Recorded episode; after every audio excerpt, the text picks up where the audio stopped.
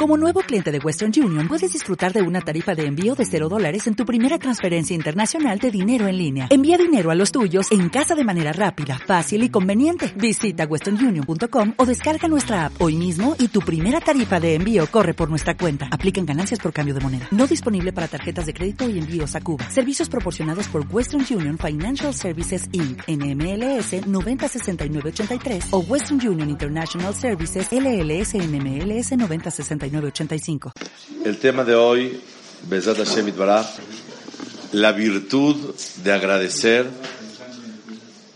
con el tema de Hanukkah. Está escrito en el Rambam, Perek Dalet de Alachot Hanukkah, Mitzvah Habiba, la mitzvah de Hanukkah es muy querida, Beafilo en lo mayohal, y aunque no tenga para comer, Yahzor al Aptahim, que vaya y de acá. Si alguien no tiene aceite para aprender, ¿qué debe de hacer? Pedirse de acá en las puertas, tocar las puertas y pedir para poder prender. No en todas las mitzvot de la Torah, que no, uno que no tiene, no tiene. No está obligado a pedir. Pero en Hanukkah, sí. Dice el Rabba Magid, el Magid Mishne, un comentarista en el Rambam. ¿Cuál es el motivo que una persona tiene que venderse, humillarse y pedir? Dice él, Kalvahomer Midalet Kosot con más razón de las cuatro copas. Resulta ser que en Pesach, igualmente si alguien no tiene para, para las cuatro copas, tiene que pedirse de acá en las puertas para comprar vino. Pero no en cada mitzvah. Si Shabbat no tiene, no tiene que pedirse de acá. Pero en, en, Pesach, para, para las cuatro copas, sí tiene que pedir. Y si para Pesach tiene que pedir Kol con más razón en Hanukkah. Pregunta el Eje Mishne, un comentarista sobre el Rambam. Michael Shiken, ¿por qué es más, con más razón en Hanukkah? ¿Acaso hay un motivo más fuerte en Hanukkah que en Pesach? Si vamos por milagros, con todo respeto, en Hanukkah el aceite duró ocho días. It's not a big deal. Acá, uh, sangre, ranas, piojos. ¿Qué más quieres? Locura. El aceite duró ocho días. Es algo, pero no creas que es algo, una cosa fuera de lo normal. Sí es un milagro, pero no es tanto como Yitziat Mitzrayim. Pregúntele a Mishne, ¿por qué en Hanukkah es Kol Shiken? Si en Pesach tiene que la persona que humillarse y pedir en las puertas cuando Barminá no tiene, con más razón en Hanukkah que hay especial Hanukkah de más que en. ¿Está clara la pregunta? Hoy vamos a analizar el virtud, la virtud de agradecer. Primera explicación, ¿por qué es más fuerte la importancia de Hanukkah que la de Pesach? Y si en tiene que humillarse y pedir, con más razón en Hanukkah. Dice el, primer pirush, explicamos, Bezat Hashem, en Yetziat Mitzrayim había una promesa que Boreolam nos iba a sacar. 400 años atrás estaba decretado que vamos a ser esclavos y estaba decretado que Hashem nos va a salvar. También No nada más Hashem nos va a salvar, sino que Boreolam nos va a hacer milagros. Porque Boreolam dijo que va a extender su, su, su diestra con cosas muy grandes y nos va a sacar millonarios de allí. Ya estaba prometido. Cuando Boreolam promete algo, cumplirlo no es tan grande como cuando Boreolam no tiene promesa y de repente te lo dio. Y este factor que viene sin promesa le da un nivel a Hanukkah mucho más alto. Por lo tanto, este decreto que nos agobió, ustedes saben cuántos años los, los griegos prohibieron estudiar Torah a los Yehudim? 52 años. Toda una vida. Yo cuando pensaba que prohibieron estudiar Torah 52 días, lo puedo entender. A lo mejor un año, a lo mejor dos años, pero 52 años, hubo generaciones que nacieron, hijos, nietos, que, que, que, que el estudiar Torah era un problema, era un martirio para ellos. Por lo tanto, el primer motivo porque Hanukkah es mucho más fuerte el agradecimiento a Hashem y al prender la vela de Hanukkah le estás agradeciendo a Borolam por ese milagro tan hermoso. No estaba prometido de un principio. Sin embargo, en Pesach había promesa. Por eso dice el Mishne, el Rabbi Magid, Kol Shiken. Si tiene que pedir en la puerta Barminan por las cuatro copas, con más razón en Hanukkah. Motivo número dos. En Mitzrayim, lo que nos quitaron a nosotros fue el cuerpo, la esclavitud. Pero si alguien quería ser religioso, podía. En Hanukkah nos intentaron quitar la vida espiritual que es la vida real. Para prender la vela es para conmemorar el milagro de que Akadosh Baruchú nos salvó y nos hizo el milagro que el aceite durara ocho días y que Akadosh Baruchú nos dio el privilegio de la continuidad del pueblo judío. En Shavuot festejamos la entrega de la Torah. En Simchat Torah, el estudio. Y en Hanukkah, la continuidad de la, de la Torah. Se iba a perder completamente la Torah. Y como no estaba escrita todavía, porque la historia de Hanukkah fue a la mitad del segundo Betamikdash, no estaba escrita la Torah. Como no estaba escrita, tantos años no se podía estudiar y había problemas y sufrimientos, que la gente se olvidaba del estudio de la Torah. Por lo tanto, Hanukkah, segundo motivo, ¿por qué tiene más importancia que Pesach? Uno, porque Borolam es un milagro sin promesa. Dos, porque principalmente Borolam nos hizo milagro en la vida espiritual de nosotros. Déjenme decirles que cada que llega esta Perashiot y llega Hanukkah, siempre Hanukkah está entre Perashat, Bayeshev, Miketz, siempre es Perashiot. Hay un pasaje en la Torah a donde la verdad me conmueve mucho ver la reacción de Jacob. Un padre que tanto amaba a su hijo. 22 años ausente. Se fue de la vida y no sabe si vive o no vive. De repente le llegan y le avisan a Jacob, fíjate, vive Yosef y es el rey el Mitzrayim.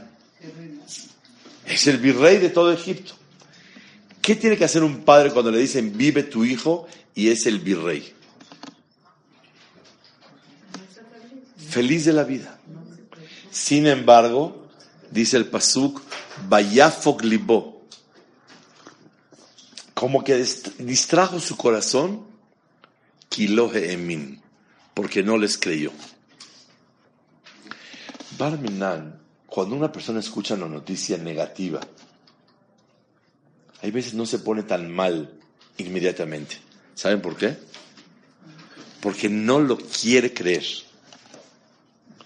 Pero cuando una persona, su anhelo es una noticia bonita, y le dicen, vive, le dicen, salió, se salvó, la persona duda en creerlo o lo acepta más rápido. Yo les pregunto por naturaleza lo acepta más rápido. Porque cuando alguien quiere creer algo, lo acepta. ¿Por qué Jacob vino cuando le dijeron tu hijo vive y es el virrey? Estoy de acuerdo, mucho tiempo. Pero un padre que no sabe qué le pasó a su hijo. No es que escuchó, se murió y revivió, no les creo que se revivió. Si lo vieron que lo enterraron, no va a creer. No va a creer. Pero si no sabe si vive o no si vive. Y a él le dicen, vive. Y es el virrey en Egipto. ¿No tiene que creer y ponerse feliz? Dice la Torah. Ah, muy bien, muy bien. Dice la Torah Dosha, velohe emin, vayafok libok lo emin como que se distrajo de la idea porque no les creyó mucho. Pero ¿por qué no les creyó mucho? Señoras y señores, porque cuando Jacob escuchó que su hijo es el virrey de Egipto, prefirió no creerlo y no le convenía creerlo porque era una pesadilla para él. Y Shuhabar, mi hijo se hizo, el, se hizo el virrey de Egipto. Vete a saber espiritualmente en qué grado está, 22 años. Si se hizo el virrey, vete a saber cuántas esposas tiene, qué vida tiene, qué espiritualidad, qué todo. Vaya kilohe min. Pero una pregunta, ¿qué preferiría Jacob? saber que su hijo vive, aunque sea virrey, o preferiría saber, falleció hace 22 años y se fue y no es el virrey. Emet, ¿qué preferiría un padre? Saber que esté vivo.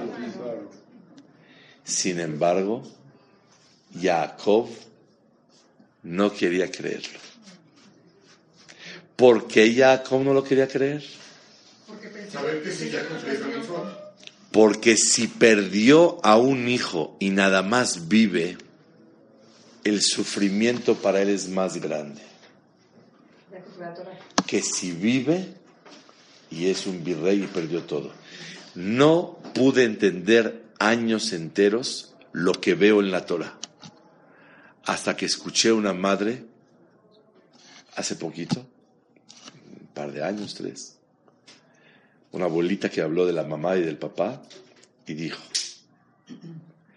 que la verdad, ellos tienen en la familia lo aleno un hijo que falleció y tienen un hijo que se les echó a perder completamente en la vida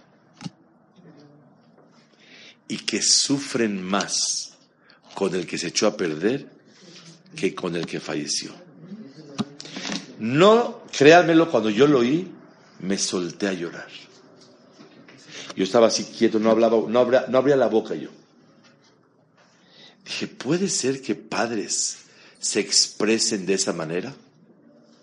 La respuesta es, depende qué valor le das a las cosas en la vida. Si un hijo Boreolam se lo llevó, es un dolor grandísimo, Barmenán, lo aleno a nadie. Pero sabes que el dueño es Boreolam.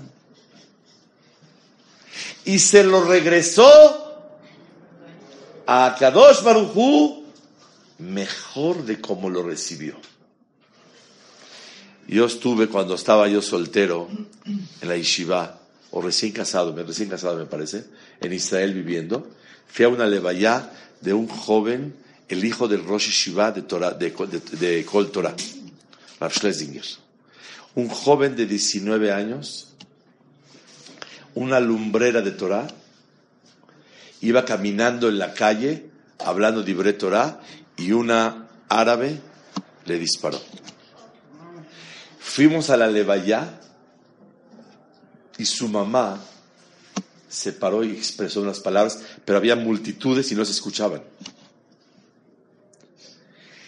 Preguntó la gente qué fue lo que dijo la madre delante de su hijo. Le dijo, Borea Olam,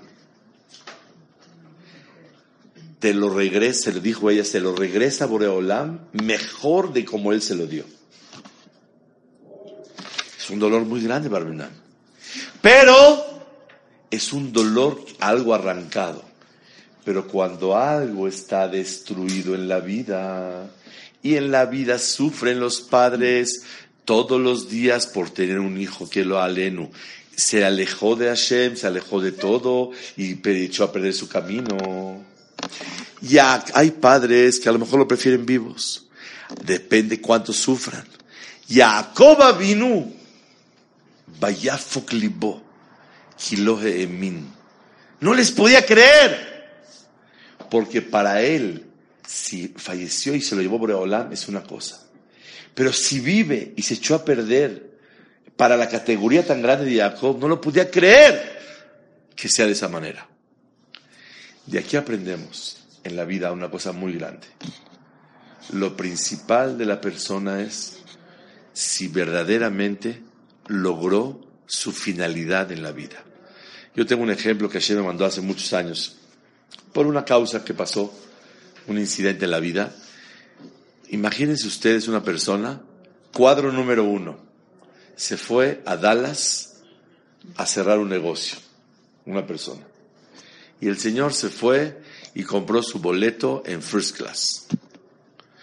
Y agarró una suite presidencial enfrente de no sé qué, de lo mejor que hay. Llega el señor, llega el avión, le dicen no hay lugar. Por favor, tengo una cita muy importante de negocios. Por favor, déjeme ir. Ok, se va usted parado junto al baño, agarrado del tubo. Así me voy.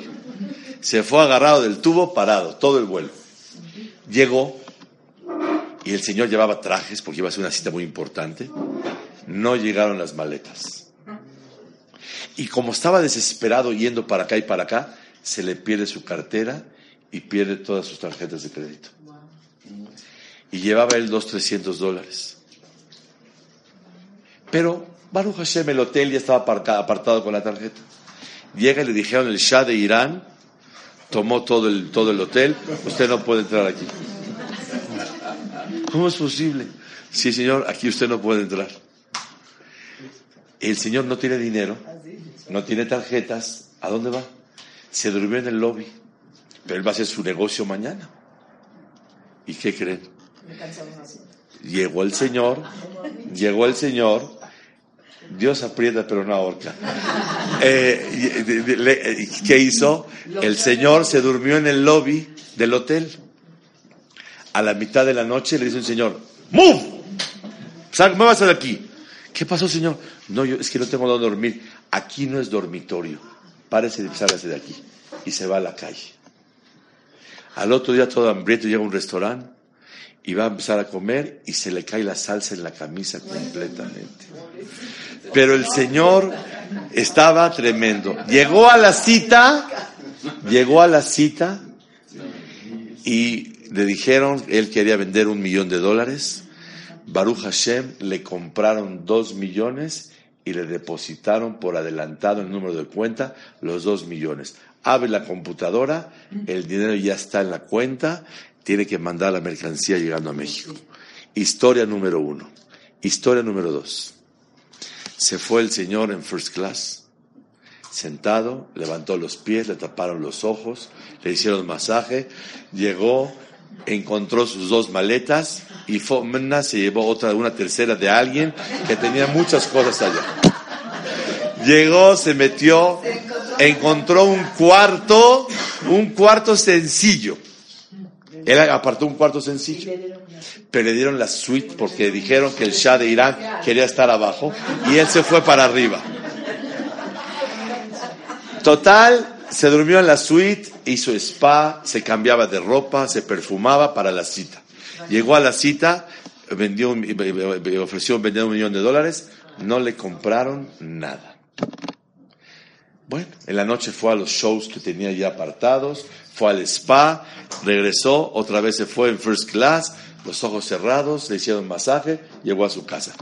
¿Cuál, qué, cuál de los dos tuvo éxito? El primero. No. Esa no es vida. Es como, está sufriendo, está aquí, está acá, está allá. Esa no es vida. ¿Logró? No sé, yo prefiero ser el segundo, pues la paso bien. Vender, no vender, dinero va y viene. Pero por, por lo menos puede, puede disfrutar. La respuesta es, la salud va y viene, lo principal es el dinero. Y lo principal es la vida de la persona. Si lo principal es la vida de la persona, el primero tuvo éxito. ¿Me pueden decir por qué el primero tuvo éxito? Porque a lo que vino se logró. Y el que a lo que vino no se logró, sino todo lo contrario, que se llama viaje malo y fracasado. Si Jacob, su hijo, falleció, es un dolor, pero un viaje exitoso. Si, el, si Jacob vino Barmenan, su hijo se echó a perder, ¿qué se llama? Viaje fracasado. Y la alegría depende si se llevó a cabo la finalidad del viaje. Por lo tanto, Hanukkah es más fuerte que, que Pesach. Pesach nada más nos quitaron oh, la esclavitud corporal. Pero en Hanukkah nos dio Boreolam la oportunidad de continuar con la vida espiritual de nosotros. Es por eso que Jacob dijo, no le puedo creer, cuando le mandaron decir a Jacob que el último libre Torah que habló con su papá hace 22 años, Batehi, Ruach Jacob. Y la verdad, una persona que está recién casado no entiende ni qué se trata la vida. Pero una persona que Baruch Hashem está caminando, ¿cuál es el naja de los hijos? Yupi yupi, la carriola, el chupón. ¿Qué es eso? ¿Qué es eso? Eso está todo muy bonito. Pero cuando verdaderamente, al final de todo, hubo nahat verdadero pero cuando nada más hubo yupi yupi, y hubo columpio, y hubo viaje, y hubo Disneylandia, y hubo todo lo que se le da a un hijo para darle amor, cariño, atención, seguridad, etc. Y Hasbe Shalom sale todo lo contrario. Retroactivamente todo lo que pasaste se convierte en sufrimiento. ¿Estamos de acuerdo? ¿O alguien discute, alguien tiene una duda? Quiere decir que para Jacob, si Hasbe Shalom se echó a perder, no queremos vida. Y como no queremos vida, naturalmente Jacob no lo quiso creer. No lo podía creer Jacob lo que está pasando. Tercera explicación. El amor se comprueba en los pequeños detalles, no en los grandes detalles. Cuando una persona le va a dar un regalo a alguien, muchas veces, a mí me ha pasado en la vida, cuando me dicen la tarjeta me gustó mucho, ¿y dejé el regalo? Mi hermano también. Porque muchas veces el detalle de la tarjeta es más poderoso que el mismo regalo. Y por lo tanto, el Mitzrayim, Boreolam nos tiene que hacer milagros para, para doblegar al enemigo. Pero una cosa, si ya nos salvó de, los, de, los, de los Yevanim, ¿para qué Boreolam hizo el milagro del que dure el aceite ocho días? Yo les pregunto, si no hubiera durado el aceite ocho días, más que un solo día, ¿hubiéramos conmemorado Hanukkah? Sí, sí por la victoria. ¿Por la victoria? ¿Y el aceite? sin, sin Hanukkah y diríamos Alel. Claro, por el milagro que nos pasó. ¿Y comeríamos sufganiot? No, porque no hubo aceite. Pero ¿jugaríamos con Sebimón? Sí. ¿Prenderíamos Hanukkah? No. ¿Festejamos, decimos Alanisim? Claro. Nada más no prendemos aceite. ¿Qué pasa? No pasa nada. También Purim no hay aceite y todo está bien. Quiere decir que Boreolam te hizo un milagro de más. Un milagro que demuestra amor. Cuando tú das algo de más, hijo, si te portas bien te compro un pantalón. No se demuestra cariño. Porque el pantalón, de por sí tienes que comprárselo. Pero cuando tú le vas a dar a tu hijo, te portas bien, te voy a comprar este juguetito, te voy a comprar este dulce, te voy a hacer, voy a comprar un helado contigo. Le das algo que no es lo necesario, algo extra que le quieres demostrar cariño hacia él. Eso es Hanukkah.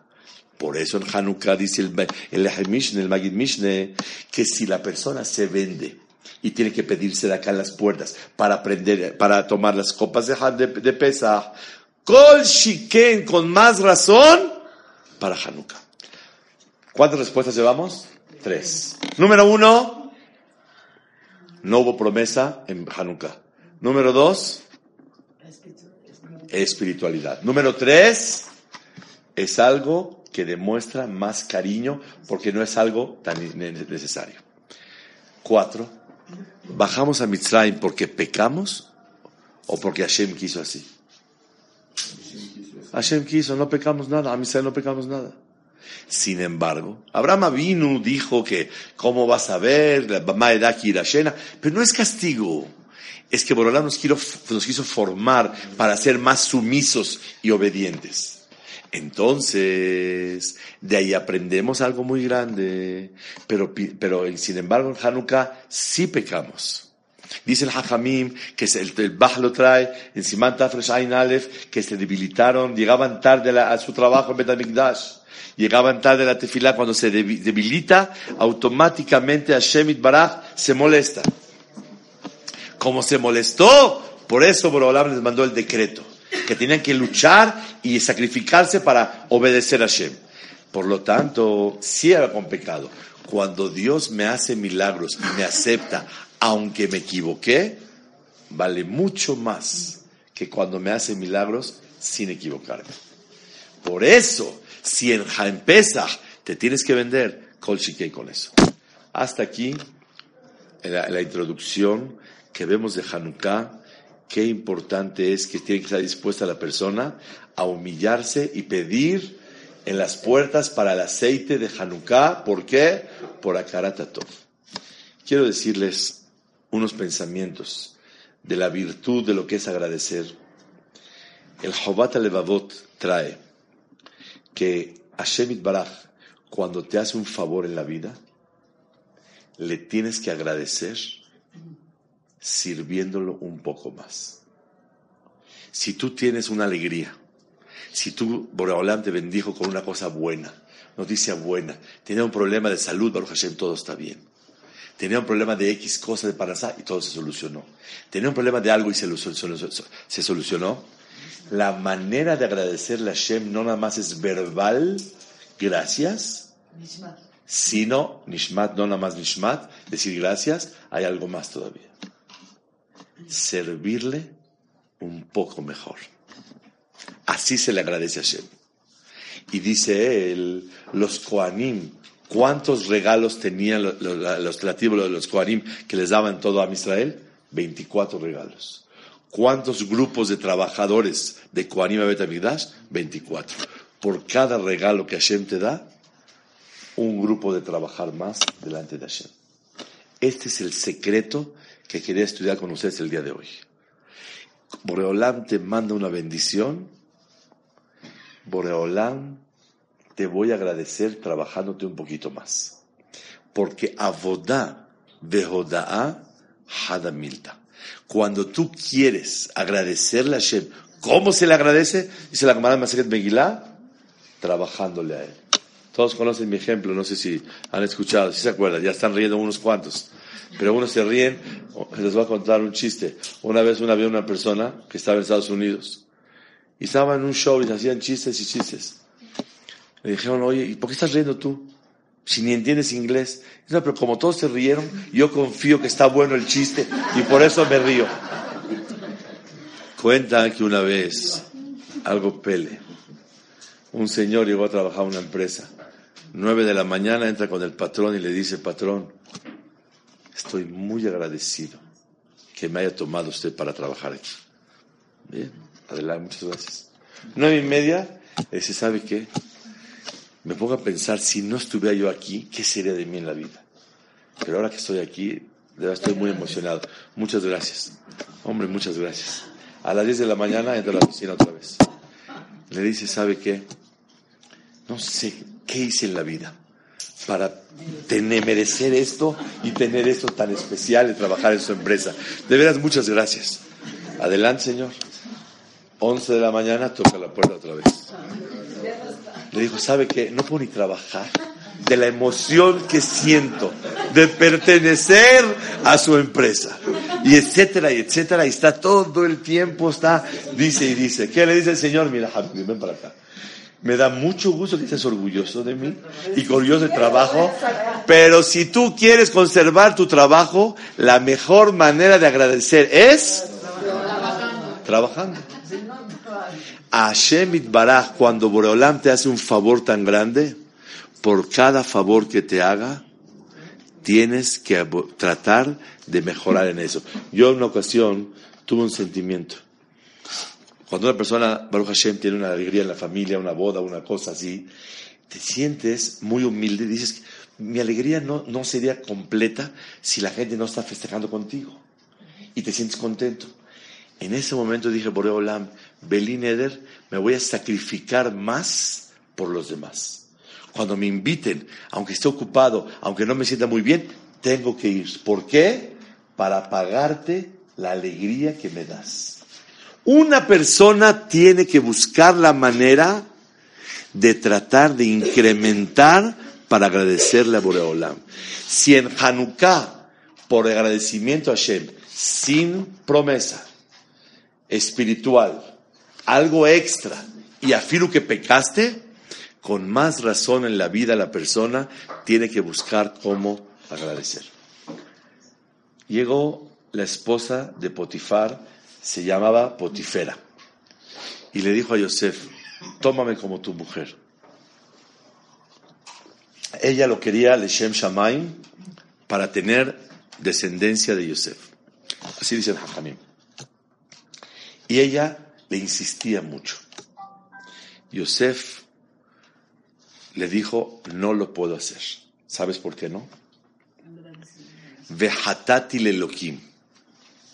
Voy a pecar a Boreolam. Y tú eres una mujer casada.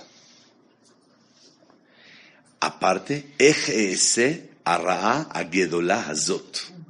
¿Cómo puedo hacer esta cosa tan mala? Oye, oye, ya dijiste que es adulterio y que no se debe hacer. Adulterio no es cualquier cosa. Es algo muy grave. ¿Qué hay más que eso?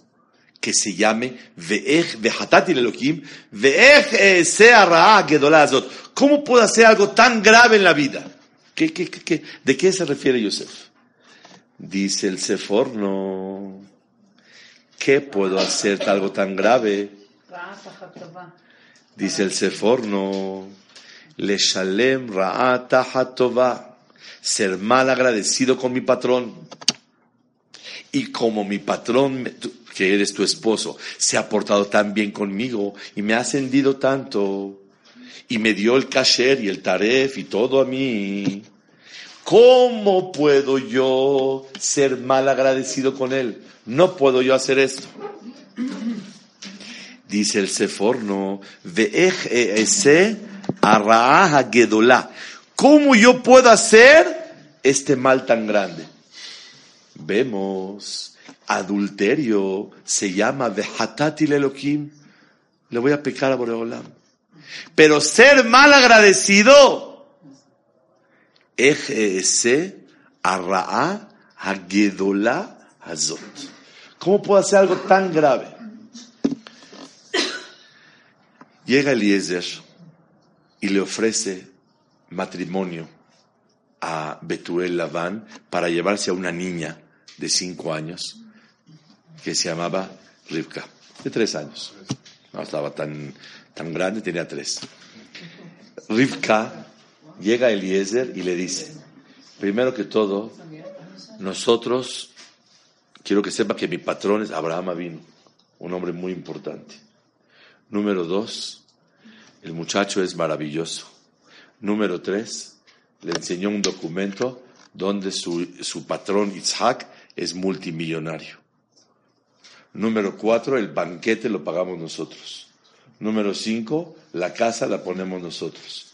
Número seis, para irse a, a, Medio Oriente, a irse a la luna de miel, también la pagamos nosotros. Todo, todo, todo lo hacemos todo. Muchas felicidades, no queremos ser ni las lepas, las lepas las ponemos nosotros también. Nada, nada, nada, nada.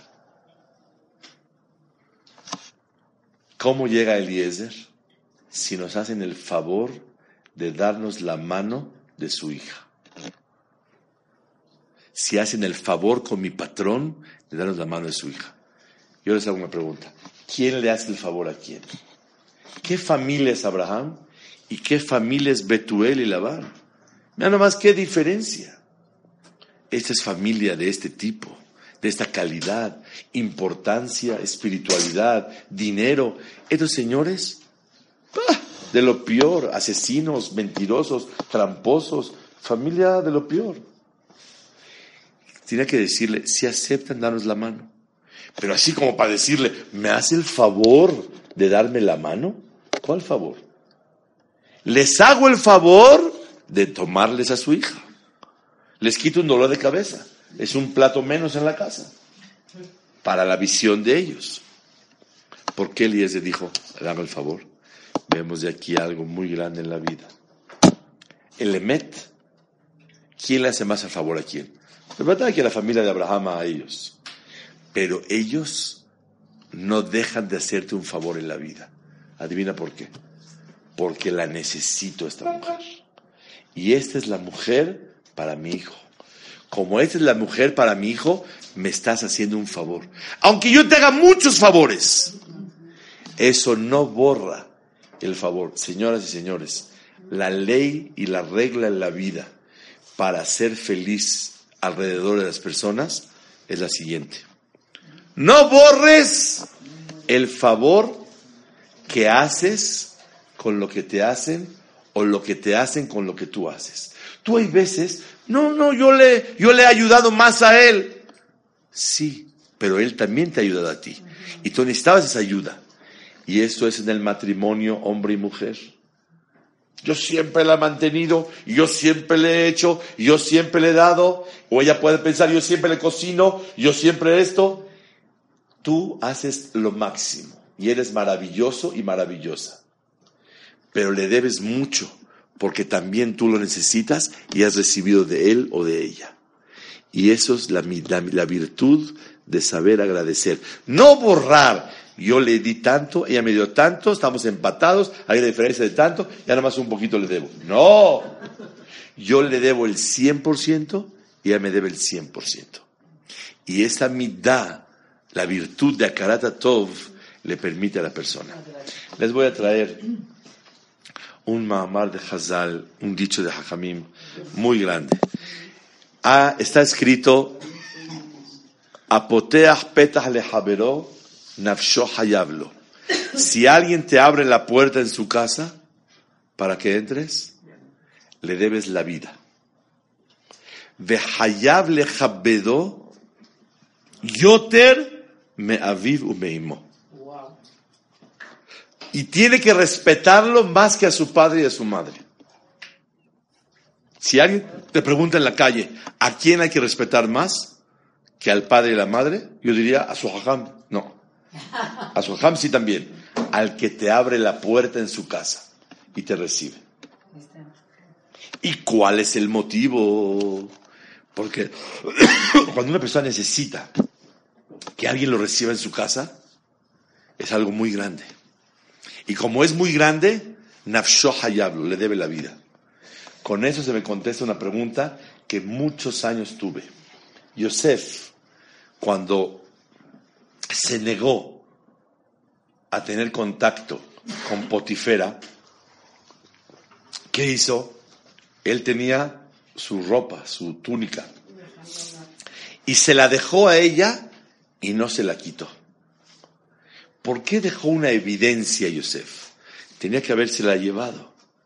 Contesta el Rambán que por qué no se la llevó. Por Derech Eretz, que era su patrona. Y a una patrona no se le arrebata las cosas. Rambán. Yo pregunto, patrona, patrona. Pero dejo una evidencia y peligro mi vida, ¿me pueden matar? ¿Cómo no se lo arrebató? Respuesta. Apoteas petas le. El que te abre la puerta, nafsho hayablo. Le debes la vida. Y si le debes la vida, hasta con la vida tienes que pagar. No le arrebates nada a la señora Potifar.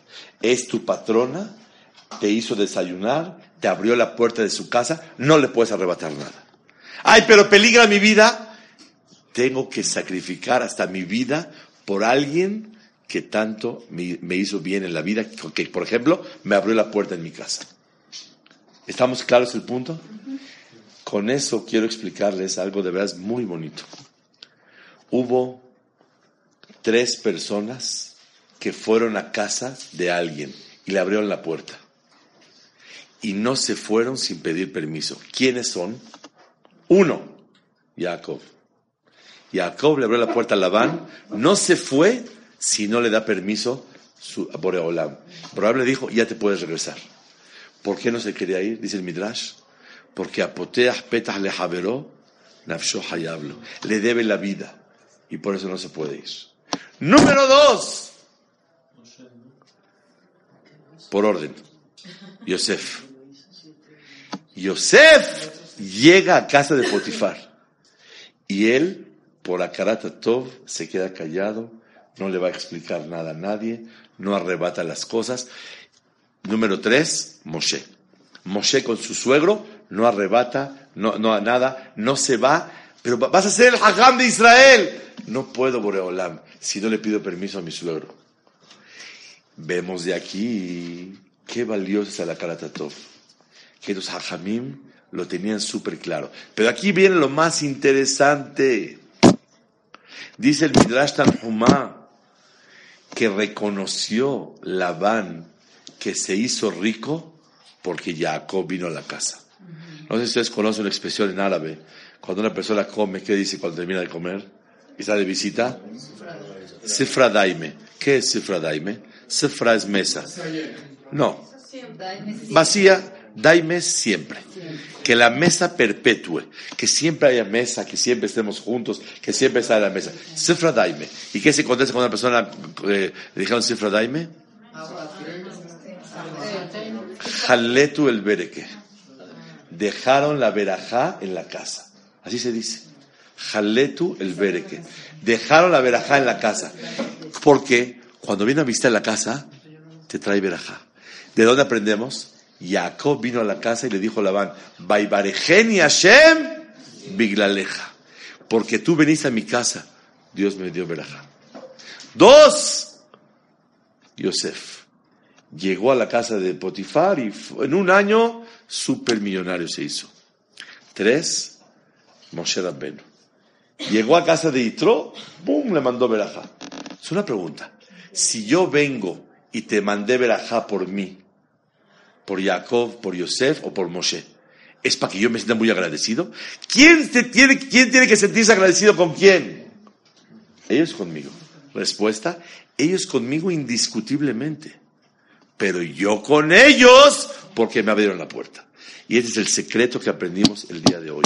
Y por lo tanto, Hanukkah, cuando prendas la vela, ¿qué simboliza? Baruch Hashem que tengo para comprar aceite. Pero si no tuviera, tendría que humillarme para aprender. ¿Por qué? Porque le tengo que agradecer a Hashem que sin promesa me lo mandó. Que sin pecado, con pecado me lo mandó. Que algo que está de más, un milagro extra, Hashem me lo mandó. Y esto es lo que un Yehudí tiene que conmemorar cuando aprende Hanukkah. La mitzvah gedolá tan grande de lo que es Leakir Torah. Yo me gusta contar una historia, la tengo muy guardada en mi corazón. Hace 22 años viajé a Israel a un examen, 21 y 11 meses. Viajé a Israel a un examen y fuimos varios compañeros a examinarnos. Y me acuerdo que yo estaba ya ansioso por entrar. Entonces, ¿con quién va a entrar primero? Hicimos disparejo a quién le toca primero. Entró uno, a mí me tocó el número tres. Cuando llegó mi turno, el jajá me dijo, espérame tantito, me vas a esperar un ratito. Ah, otro ratito, vengo desde México y ya me toca mi turno, ¿por qué va a esperar? Dice, no, que el jajam va a prender un cigarro. Entonces yo le dije, si gusta, mire, no se preocupe, empieza a fumar, pero empiece a examinarme en el balcón, empieza a examinar. Yo ya estaba ansioso que quería que me, que me preguntara. Tomé los cerillos y le prendo un, cerillo. ¿Qué, qué, qué me dijo? Apaga eso. A mí no me sobornes. Dije, jajam, no lo estoy sobornando. Estoy con derejeres, tomé los cerillos, le prendí un cerillo. Apágalo, por favor. No quiero soborno. Después del examen, lo que quieras. Ahorita nada. Apagué el cerillo. Y dije, ya me va a reprobar. Después, cuando venía en el avión de regreso, me puse a pensar, qué gran jajam, que hasta el encendido de un cerillo lo soborna, porque se siente agradecido. Yo, si le hizo un favor o le hizo X cosa, nada, vámonos, la vida sigue. El hajam se siente comprometido porque le encendiste un cerillo de él. Le hice el servicio de prenderlo. Y ya para él es soborno para no ser objetivo en el examen. Quiere decir que la persona tiene que valorar y agradecer todos los detalles que te pudieran hacer en la vida para Besat Hashem tener esa cualidad de Akaratatov.